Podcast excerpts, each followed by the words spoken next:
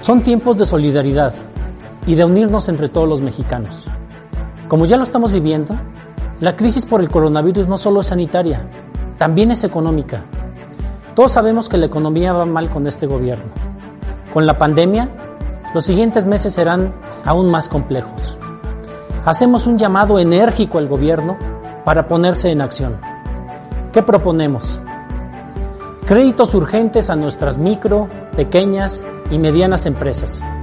Aplazar la construcción del tren Maya, del aeropuerto de Santa Lucía y de la refinería de Dos Bocas. Primero es la salud y la economía familiar. Apoyo a nuestros emprendedores. Un seguro de desempleo para las personas que pierdan en esta época su trabajo. Disminuir el impuesto a la gasolina. Dar por lo menos un plazo de tres meses para hacer la declaración anual de impuestos.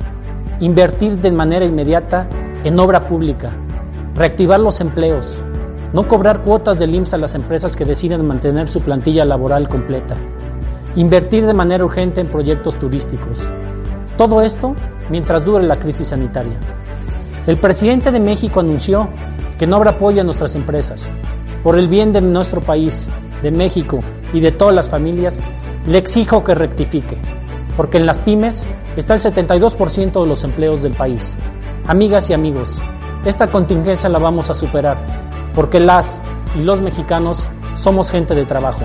Si aplicamos estas propuestas, podremos amortiguar la crisis y reactivar la economía lo más pronto posible. Soy Iván Rodríguez y como siempre, cuentas conmigo.